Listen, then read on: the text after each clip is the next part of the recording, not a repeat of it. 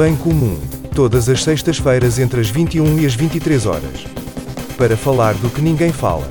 Rádio Matozinhos Online, uma rádio com alma. Uma boa noite para todos os que me escutam. Está na Rádio Matozinhos Online e está a escutar o programa O Bem Comum. Eu sou Joaquim Granja e estou aqui a produzir e a realizar este programa em colaboração com o Tiago Granja. Espero que se encontrem todos bem e que, mais uma vez, eh, os meus desejos de melhora do tempo se concretizem pelo menos para este fim de semana. Este programa hoje vai ser variado, vamos, não, não tem uma regra ou um, digamos, um plano definido. Iremos falar de coisas diferentes, notícias, dar opiniões, como é costume e à nossa maneira. Vamos iniciar eh, este programa com uma, um texto sobre eh, a dependência do tabaco uh, e das novas tecnologias uh, que estão inerentes a, ao consumo de, de nicotina.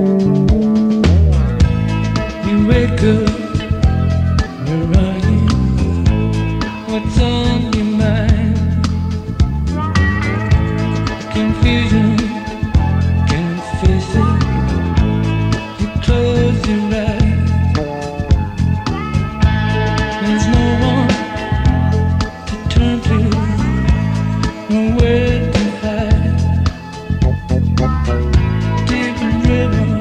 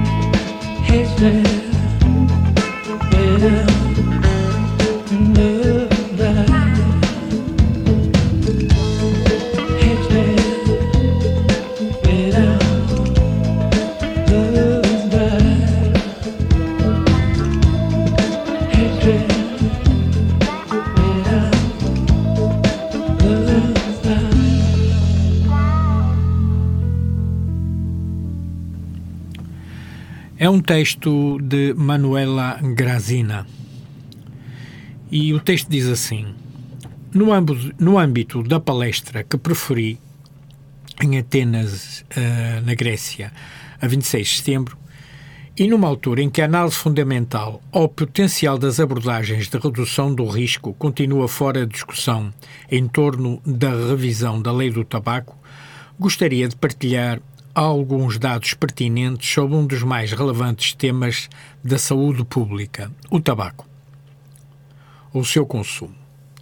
Ninguém tem dúvidas de que fumar faz mal à saúde, mas não se, não se pode falar de igual forma sobre todos os produtos disponíveis no mercado para os consumidores, porque os riscos são muito diferentes entre eles, tal como denota um conjunto vasto de estudos científicos. É sempre mais seguro para a saúde não fumar, mas essa decisão cabe a cada uma, a cada pessoa na sua liberdade de escolha.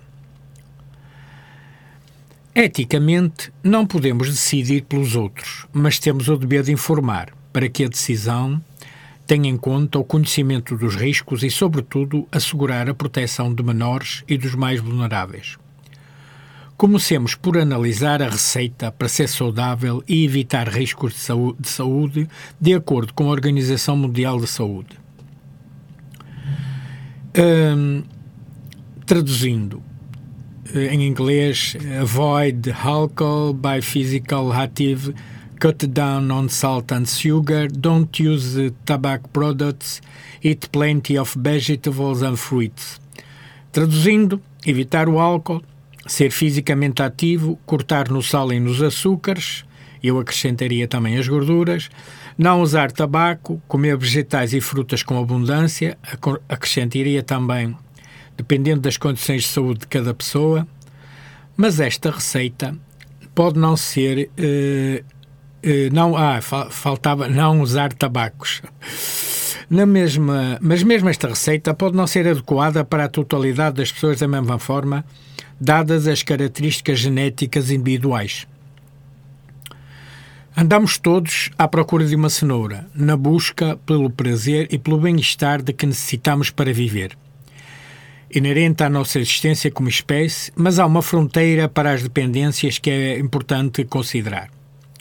Em relação ao consumo de tabaco, vejamos alguns números e factos sobre o tabagismo e outros fatores de risco. O relatório do Observatório Europeu dos Sistemas e Políticas de Saúde, no âmbito da análise do Estado de Saúde da União Europeia, Portugal mostra que cerca de um terço das mortes pode ser atribuídas a fatores de risco comportamentais. Um terço. Quer dizer que em cada 10, quase 4 morrem devido a riscos comportamentais. O tabaco contribui com 12% uma percentagem semelhante aos riscos relacionados com a alimentação, com o álcool, uh, uh, com a alimentação, que é 11%. Na, unidade, na comunidade europeia são 17%. Com o álcool a contribuir com 6%. Os dados da iniciação tabágica na União Europeia, segundo os dados do Eurobarómetro em 2001, mostram que os cigarros surgem claramente como o principal produto de iniciação em, com 93% em Portugal, ao contrário do tabaco aquecido ou outras alternativas menos prejudiciais. Assim, é possível constatar que as, as ameaças mais nocivas para a saúde são o fumo de cigarros, os erros alimentares e o álcool, todas relacionadas com comportamentos de risco. De acordo com a Public Health England, Quatro em cada dez fumadores e ex-fumadores pensam erradamente que a nicotina é a causa da maioria dos casos de cancro relacionados com o tabagismo. Os inúmeros estudos científicos independentes mostram que a nicotina tem um risco mínimo de prejudicar a saúde e pode, inclusivamente, ser uma ferramenta terapêutica importante. A nicotina é um alcaloide, encontrado em algumas plantas e fungos, existindo nas folhas do tabaco. Embora a nicotina seja a razão pela qual as pessoas se tornam dependentes do tabaco, porque é um ativador da via da recompensa cerebral, associada à gestão do bem-estar, a preocupação primordial deve ser banir do consumo os milhares de produtos químicos cancerígenos contidos no fumo do cigarro e que são responsáveis, são responsáveis pelos danos graves à saúde.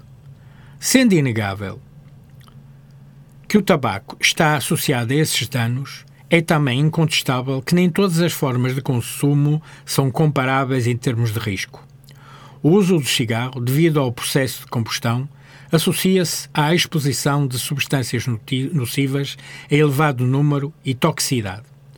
O tabaco aquecido que não usa combustão apresenta uma redução muito significativa do nível de substâncias prejudiciais, comparativamente ao cigarro comum e, de acordo com dados científicos disponíveis, também verificados por agências governamentais como a Food and Drug Administration nos Estados Unidos e a German Federal Institute for Risk Assessment na Alemanha, eh, dizem isso.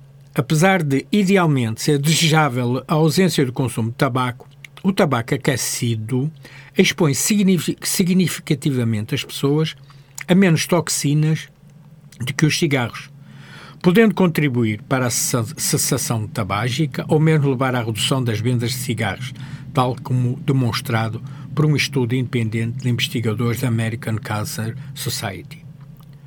Queremos um mundo mais saudável, livre de fumo e é urgente promover a redução de danos. As decisões baseadas nos danos científicos são as mais acertadas e vão de encontro, de forma mais precisa, às necessidades das pessoas. As decisões políticas para assegurar a proteção das pessoas contra os riscos para a saúde deverão ser sustentadas com o apoio do conhecimento científico. Viver é um risco e muitas das nossas opções diárias não são isentas de perigo, mas temos que nos assegurar que as decisões são informadas e que existe o respeito pela individualidade e pela liberdade nas escolhas de cada pessoa. A ciência deve estar na base da decisão política e das políticas públicas em prol das pessoas e necessariamente da saúde pública. Deste modo, a questão do consumo de tabaco requer um conhecimento profundo e rigoroso das características dos diferentes produtos, diferenciado, diferenciando que não, os que não apresentam combustão e os dos desenvolvimentos científicos mais recentes, nomeadamente no seu contexto de interação com o corpo humano, para decisões devidamente informadas e plenas de capacidade. As leis são cruciais, mas não são suficientes. O conhecimento, a educação e a cultura são as chaves para a liberdade. A literacia é a solução para uma melhor saúde e qualidade de vida. Diz a autora que não é fumadora e não tem qualquer interesse económico relacionados com o tabaco. É defensora, sim, da ciência para todos, assim como nós aqui no programa Bem Comum. Bem Comum, todas as sextas-feiras entre as 21 e as 23 horas. Para falar do que ninguém fala. Rádio Matozinhos Online, uma rádio com alma. You need to. You need to. You need need to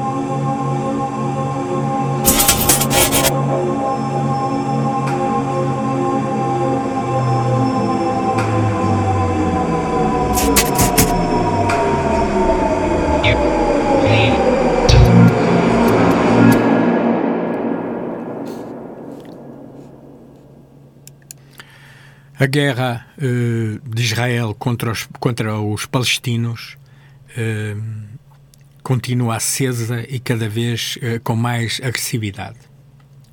E eu digo: em Gaza só há terroristas? Não há mulheres, não há idosos, não há crianças, não há socorristas, não há jornalistas, só terroristas. Se não pegam em armas, ajudam terroristas, cruzam-se na rua com terroristas, compram pão a terroristas.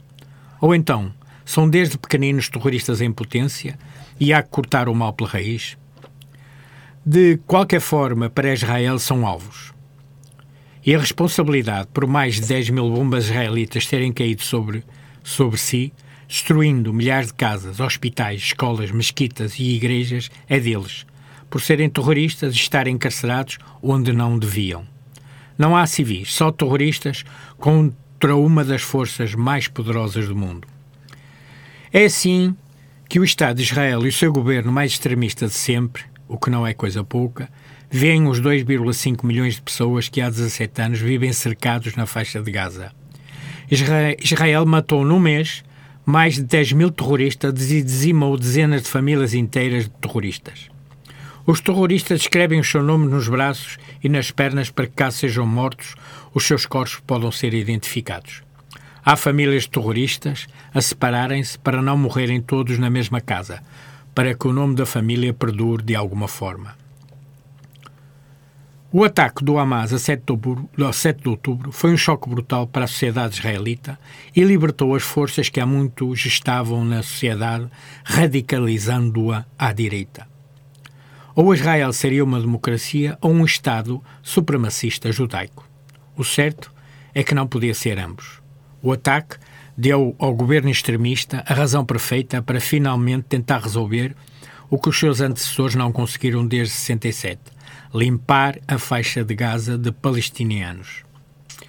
As altas fias israelitas, tão radicalizadas como os seus líderes políticos, abraçaram a missão e os colonos sionistas receberam armas do ministro da Segurança Social, Nacional para continuarem a matar, a destruir e a roubar terras na Cisjordânia. A desumanização dos palestinianos é total. Só há terroristas. Se os palestinos se os palestinianos resistem teimosamente ao assédio, às humilhações e às violências nos mais pequenos pormenores do seu dia a dia, há que escalar mal a oportunidade surja. Transformar Gaza num autêntico inferno com o disparo de milhares de bombas. Isolá-la ainda mais do mundo e terraplanar tudo. Não deixar pedra sobre pedra. É a punição coletiva de um povo e a brutalidade da resposta israelita insere-se de que nem uma luva na doutrina, na doutrina da IA das Forças de Defesa de Israel. É intencional e é um genocídio. É um crime contra a humanidade e assim deve ser chamado, sem medos, sem medos, sem cedências. As Forças Armadas israelitas habituaram-se até 1973 a combater os exércitos convencionais dos Estados Árabes saíram vitoriosas de todas elas, muito por causa do seu grande padrinho, os Estados Unidos. Mas depois os, os contornos da situação bélica mudaram. A resistência armada palestiniana reorganizou-se, primeiro com a OLP, depois com o Hamas e a Jihad Islâmica, e o Hezbollah surgiu no Líbano na sequência da desastrosa invasão realista israelita de 82. A assimetria militar passou a ser outra. Os militares israelitas e o seu complexo militar industrial e a sua indústria nacional exportadora testada nos palestinianos não tiveram pudor em adaptar-se às novas dinâmicas bélicas. Qualquer ataque com mísseis ou guerrilheiros contra Israel, independentemente de quem os faça, sofrerá retaliações assombrosas. Tudo será um alvo. Não haverá civis. Na guerra assimétrica contra o Hamas e o Hezbollah, Gaza e Beirute e o sul do Líbano tornaram-se alvos indiscriminados. A isto chamaram doutrina Daia. Na Segunda Guerra do Líbano, em 2006, Israel destruiu por completo o bairro de Daia, em Beirute, na sequência de ataques do Hezbollah. Centenas de civis foram mortos. A doutrina ganhou no nome uma homenagem macabra. Só se soube da sua existência na sequência de documentos do Departamento de Estado, de Estado eh, norte-americano divulgados pelo Wikileaks. Ele, o então Major Gadi Eisenkopf, comandante do, do Comando do Norte de, de, do Exército Israelita, argumentou que a Segunda Guerra do Líbano foi permitida continuar por demasiado tempo. A próxima guerra, se uma instalar, deverá ser decidida depressa e de forma poderosa, sem ceder à opinião pública mundial. Lê-se no memorando revelado pela organização de Julian Assange, encarcerado por denunciar crimes de guerra dos Estados Unidos. Ele disse que Israel usará força desproporcional contra qualquer vila que dispare contra Israel, causando grandes danos e destruição.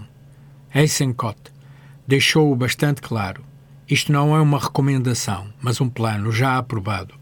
Da perspectiva israelita, não há vilas civis, elas são bases militares. Gaza é então uma enorme base militar em que tudo é um alvo. Foi-o em 2008, em 2012, em 2014 e em 2019. O Estado de Israel mostra-nos novamente que o é há mais de 30 dias. Não há bairro, escola, hospital, mesquita, igreja que não seja encarada como base do Hamas. Os seus militares até fazem vídeos 3D para nos ajudarem a compreendê-lo. Mas, mais do que combater o Hamas, o grande objetivo é outro, como já dito por vários ministros israelitas de extrema-direita: expulsar os palestinianos da faixa de Gaza para que o território possa ser depois anexado por Israel e os seus colonados. Uma nova Nakba. Se a Guerra do Golfo de 1991 foi a primeira a ser transmitida em direto, o que estamos a ver em Gaza é a primeira limpeza étnica e de genocídio, e de genocídio transmitido nas redes sociais. Não há raiva nem revolta suficientes para tanto sofrimento. Scrapes on my heart.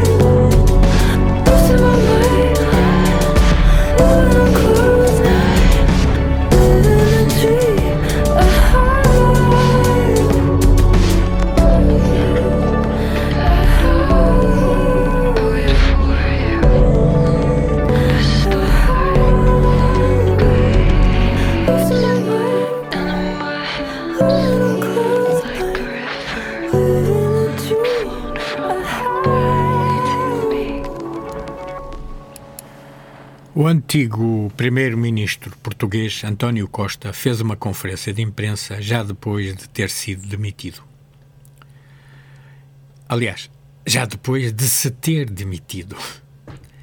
Entre outras baboseiras de autoelogio, disse que durante a sua permanência como primeiro-ministro conseguiu atrair para Portugal 51 mil milhões de euros de investimento estrangeiro. Entretanto, o Observatório da União Europeia sobre Fugas de Capital disse que nos últimos quatro anos saíram do país para offshores cerca de 50 mil milhões de euros. Coincidência engraçada? Não. Dramática, isso sim.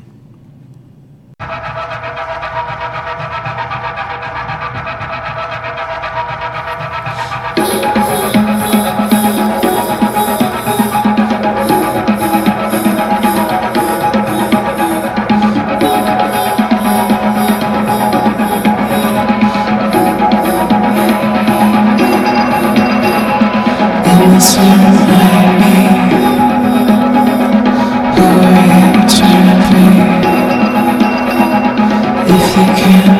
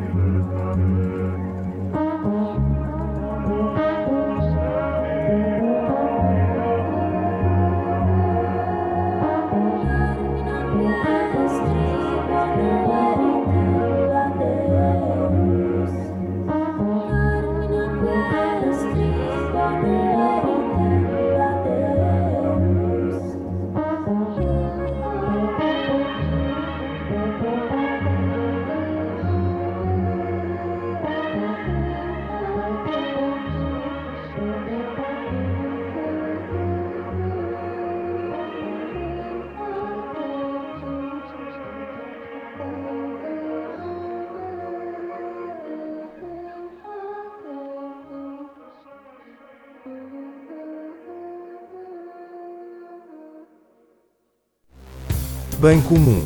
Todas as sextas-feiras entre as 21 e as 23 horas. Para falar do que ninguém fala. Rádio Matozinhos Online. Uma rádio com alma. Continuando na defesa do RBI como solução económico-social, eh, vamos passar a seguir mais uma opinião sobre as vantagens de implementação da solução, eh, agora de Sandra Marques, ativista ambiental e que já esteve aqui no Bem Comum exatamente a falar de ambiente. Olá, eu sou a Sandra Marques e eu defendo o rendimento básico incondicional. Por mim, por ti, pelas minhas filhas e por todos nós. Acredito no rendimento básico incondicional porque acredito que todos nós, pelo simples facto de existirmos, temos direito a uma vida digna. Todos nós, enquanto habitantes deste planeta. E tal como o direito de votar foi consagrado, acredito que o direito a um RBI digno deve também ser consagrado, porque todos nós devemos estar empoderados e dos nossos plenos direitos para termos uma vida mais digna.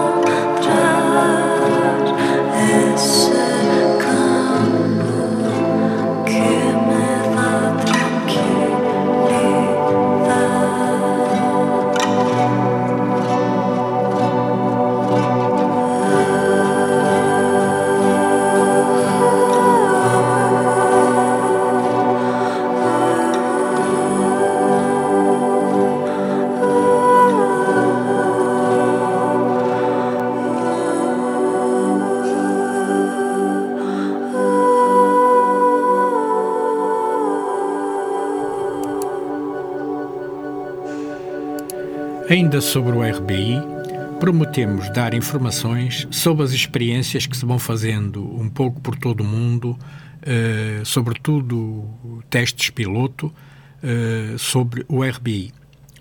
Desta vez é um artigo do jornalista Arnett Malone sobre um piloto na Irlanda que está em andamento.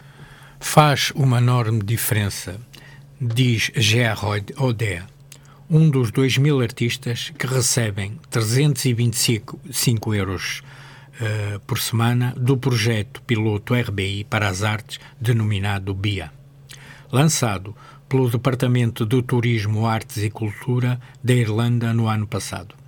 Diz ele: É difícil explicar onde o gasto, para onde vai exatamente todos os meses, mas a verdade é que me tira certamente eh, um pouco do pânico naqueles momentos em que algo não corre mal, em que algo dá errado. Aquele momento do ai Jesus, o que é que eu vou fazer? Não é tão mal agora, porque eu penso: ok, eu tenho esse dinheiro neste mês e no mês que vem, já posso planear.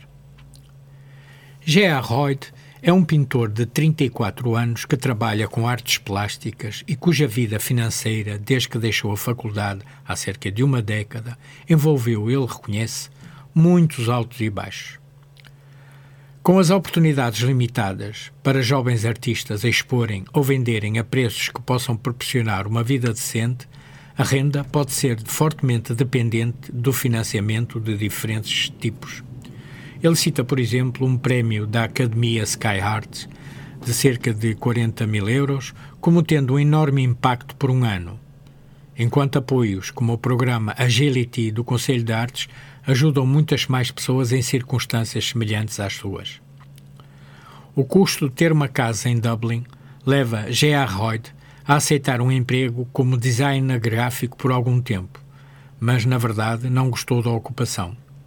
Agora faz trabalhos de manutenção em tempo parcial com horários flexíveis, o que lhe, o que lhe permite se concentrar em grande parte no desenvolvimento da sua carreira na pintura.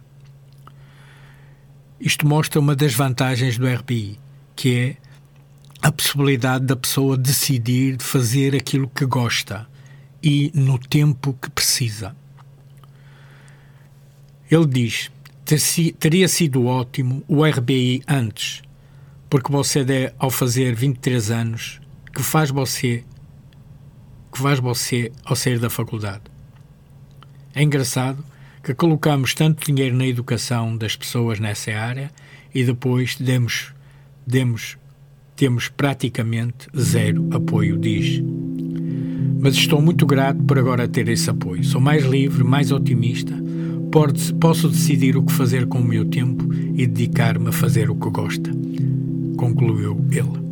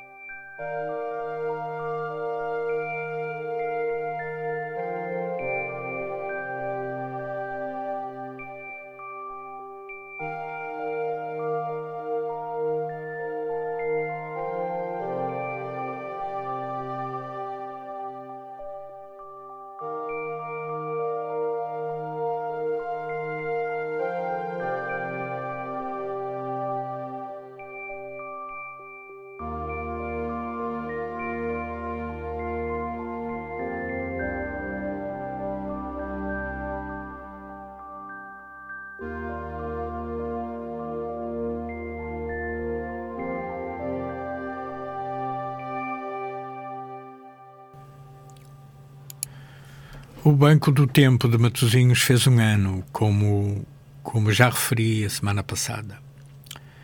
Uh, um ano do Banco do Tempo de Matosinhos é um ano a lutar pela dignidade do ser humano na crença de que o egoísmo não é o caminho para a felicidade, mas sim que a mesma pode, pode ser e deve ser encontrada na vida comunitária.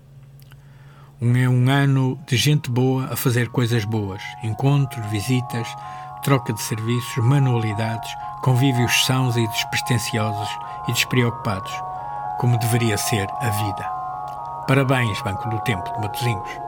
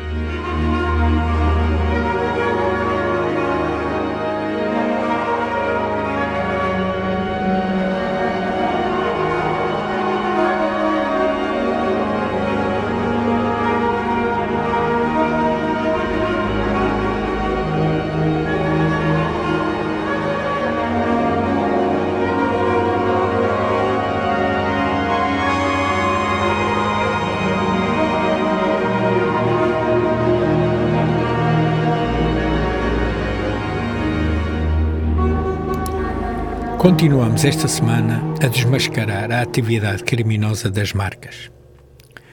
Esta semana iremos dar o exemplo das fábricas, tal como foi, tal como foi prometido a semana passada, instalada nos países subdesenvolvidos para que as margens de lucro das marcas aumentassem à custa de salários e condições de miséria naqueles países. Sempre com a ajuda do livro No Logo de Naomi Klein. Na, na, América do Norte, grande parte dessa atividade criminosa das marcas começou a ser identificada em 1995-96, o período em que Andrew Ross diretor de estudos americanos na Universidade de Nova York, chamou de chamou aquele período o ano das fábricas exploradoras. Naquele ano, os norte-americanos não podiam ligar a TV sem ouvir histórias lamentáveis de exploração de mão de obra por, por detrás das marcas mais populares e mais divulgadas do mundo da marca. Em agosto de 95, a fachada recém-polida da Gap foi novamente arrancada para revelar uma fábrica ilegal em El Salvador, onde o gerente enfrentava protestos do sindicato por demitir 150 pessoas e prometer que o sangue ia correr se a sindicalização continuasse. Em maio de 96, militantes trabalhistas nos Estados Unidos descobriram que a linha de roupa desportiva da apresentadora de um programa de TV, Kathy Lee Gifford, vendida exclusivamente na Walmart, estava a ser costurada por uma horrível combinação de mão de obra infantil nas Honduras e trabalhadores em fábricas ilegais em Nova York. Mais ou menos na mesma época, a marca Guess, que construiu a sua imagem com ardentes fotos a preto e branco da supermodelo Claudia Schiffer, agora é a Gil, a mulher do nosso amigo Ronaldo, estava em guerra aberta com o Departamento de Trabalho dos Estados Unidos porque as suas fábricas contratadas da Califórnia não pagavam o salário mínimo. Até o Mickey Mouse teve a sua dose de exploração de trabalhadores, de trabalhadores depois de uma contratada da Disney no Haiti ser apanhada a fazer pijamas Pocahontas, Pocahontas sob condições de tal empobrecimento que as trabalhadoras tinham que alimentar os seus bebés com água de açúcar. Com água com açúcar. Mais atrocidades foram reveladas depois de a NBC exibir uma matéria de investigação sobre a Mattel e a Disney dias antes do Natal de 96. Com a ajuda de câmaras ocultas, o repórter mostrou que as crianças na Indonésia e na China estavam trabalhando praticamente em regime de escravidão. Para as crianças isto para quê? Para que as crianças americanas pudessem colocar roupas cheias de babadinhos da boneca favorita da América. Em junho de 96, a revista Life criou mais, mais ondas com fotos de crianças paquistanesas, parecendo, parecendo assustadoramente jo, jovens e recebendo a miséria de 6 centavos de dólar por hora, curvadas sobre bolas de futebol que traziam um inconfundível logotipo da Nike. Mas não era só a Nike, a Adidas e a Reebok, a Umbro, Mitre e a Brain e, e, a Umbro. Mitre e Brain fabricavam bolas no Paquistão, onde cerca de 10 mil crianças trabalhavam nas indústrias, muitas delas vendidas como mão de obra escrava, sob contrato aos seus, aos seus empregadores e marcas e marcados como gado. As imagens da Life eram tão deprimentes que galvanizaram todo o país, estudantes e educadores, muitos dos quais colocaram as fotos em placas e as ergueram em protestos nos passeios das lojas de produtos esportivos nos Estados Unidos e no Canadá. Correndo ao lado de tudo isto estava a história dos ténis Nike. A saga da Nike começou antes do ano da fábrica exploradora que se tornou cada vez mais forte quando outras controvérsias corporativas foram reveladas ao público. O escândalo tinha perseguido a Nike e novas revelações sobre as condições de produção revelaram os padrões de migração global das empresas. Primeiro, vieram os relatos de punições a sindicatos na Coreia do Sul quando os contratados partiram e montaram fábricas na Indonésia. Os cães de guarda foram, e os acompanharam, relatando histórias de salários de fome e intimidação militar dos trabalhadores. Em março de 1996, o New York Times relatou que depois de uma greve ilegal numa fábrica de, em Java, 22 trabalhadores foram demitidos e de, descobriu-se que um, que fora apontado como sindicalista, ficou trancado em numa sala do, ao lado da fábrica e foi interrogado por soldados durante sete dias. Estes uh, mudaram com ela esta mudança das fábricas, com testemunhos em vídeo de fraude salarial e trabalhadores apanhando na cabeça com bicos de calçados. Quando a produção se transformou, se transferiu finalmente para a China, as controvérsias sobre os salários e o estilo de gestão, tipo campo de treino militar, das fábricas, seguiram, seguiram de perto uh, esta, esta mudança.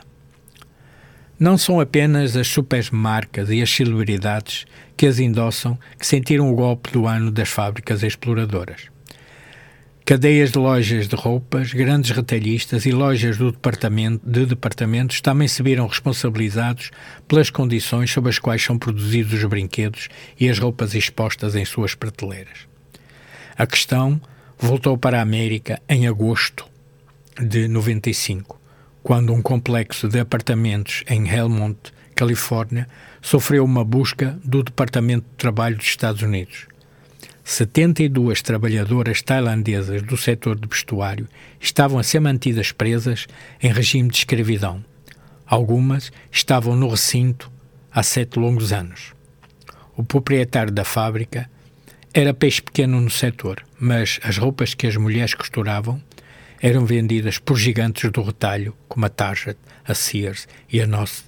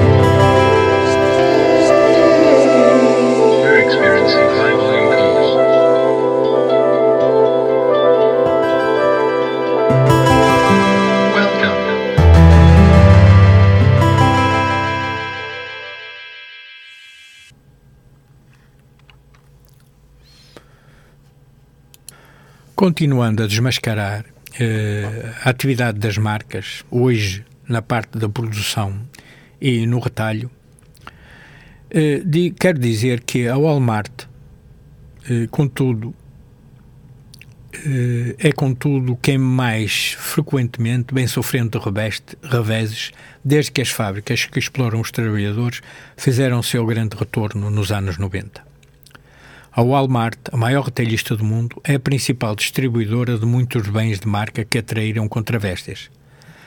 Linhas de roupas Katy Lee Goff, como já falamos, pijamas da Disney feitos no Haiti, roupas produzidas por crianças no Bangladesh, brinquedos e artigos esportivos produzidos em regime de exploração em fábricas na Ásia.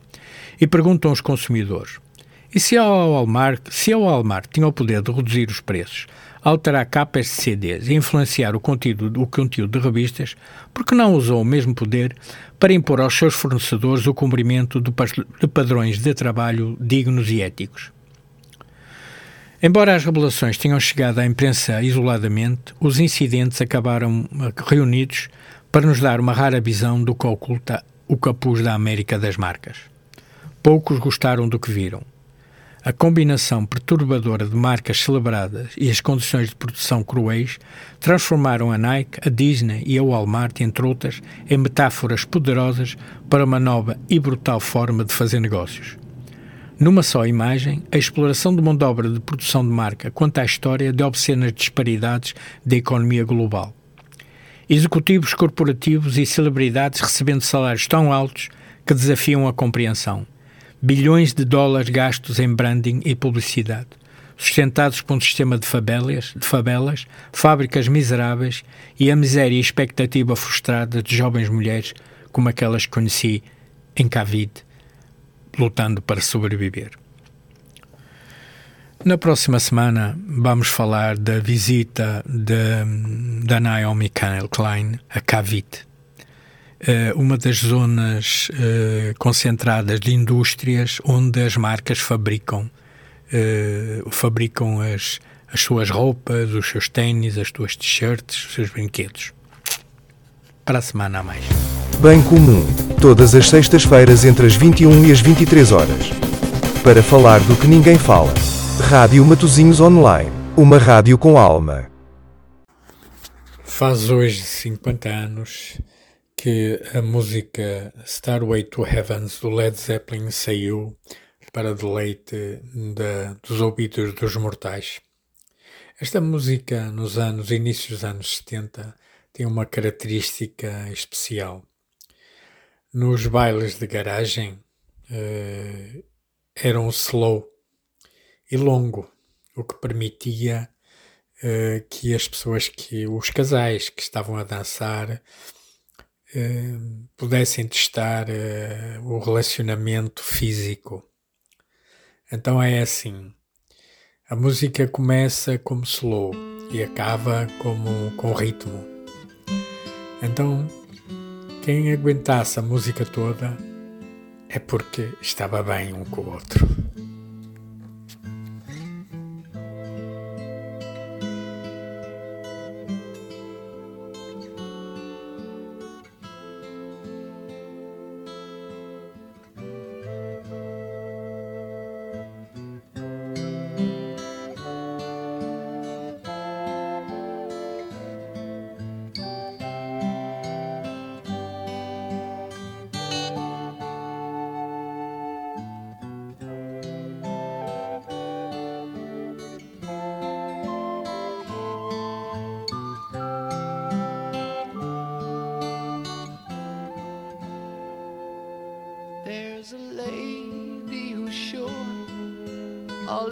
doctor.